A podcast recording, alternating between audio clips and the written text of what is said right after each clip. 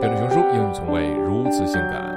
最近呢，有同学在我的公众号里留言说：“哎呀，熊叔，我对自己的未来表示非常的迷茫，我不知道自己想要什么，也不知道自己以后会做什么。我是要考研吗？我是要出国吗？还是找工作呢？”其实啊，同学们，我们有时候给自己内心的压力太大了。你想一想，这些压力真的值得吗？还是自己给自己找的呢？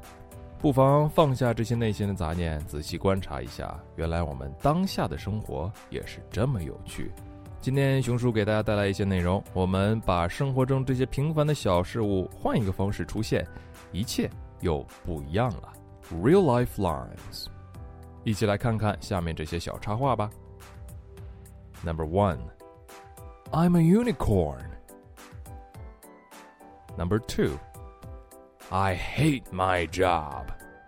You say that a lot, right? Number three, I will always love you. 这里的 wool 取了 wood 的谐音，那因为 wool 是这个袜子的构成，它是羊毛。And next, help me. And then, oh baby, you can make me whole again. This is very creative. Let's continue. Oh, yeah. Instead of you drinking the coffee, the coffee cup is drinking the coffee. Let's go on.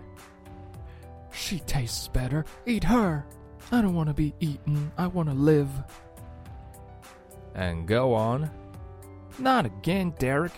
Yo, man, to see me roading, they hate it. And what about next?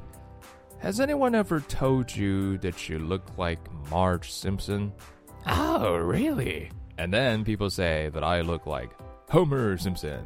这张小插图的梗就是美国的动画片《辛普森一家》，二十多年来长久不衰。里面的 Marge Simpson 头发就像这个仙人掌一样，而且他说起话来呢也是，嗯，Homer。Next.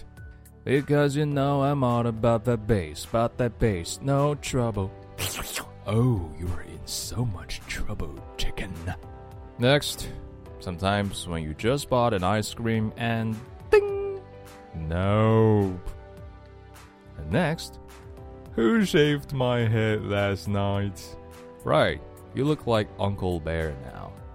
And then, I love a good squeeze. Mm, mm, nice. And then, I'm scared of heights. There, there, just don't look down. Everything is gonna be okay. Oh, you animal, you ate me. Hey, girl, you are one in the melon. 来，这句话本身呢是 one in a million，万里挑一，那其实百万里挑一了。在这里呢，you are one in a melon，因为对方是 瓜嘛。Dude, what happened to your face? I hate Halloween. hmm, I will be nothing without you, says a lemonade to a lemon.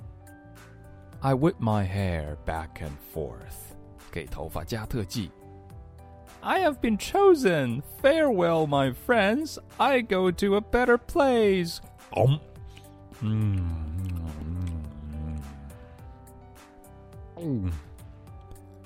I love hanging with you guys. Literally hanging. Hey, wanna go on a date with me? Yeah, why not? You seem like a fungi. Man, I feel so empty inside. Who can fill me in? Alright, I think Dave has had one too many. Uh says Dave. Yo, man, the club's full. You ain't getting in here. Oh, come on, not again. 怎么样？看完了这些小插画之后，是不是觉得心情好多了呢？只要你善于去发现，生活中啊，处处都会有开心、幸福和快乐。今日跟读金句 ：I feel empty inside. I have been chosen. Farewell, my friends. I go to a better place.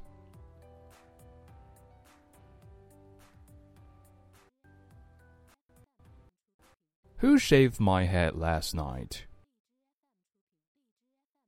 Of course, it's Uncle Bear.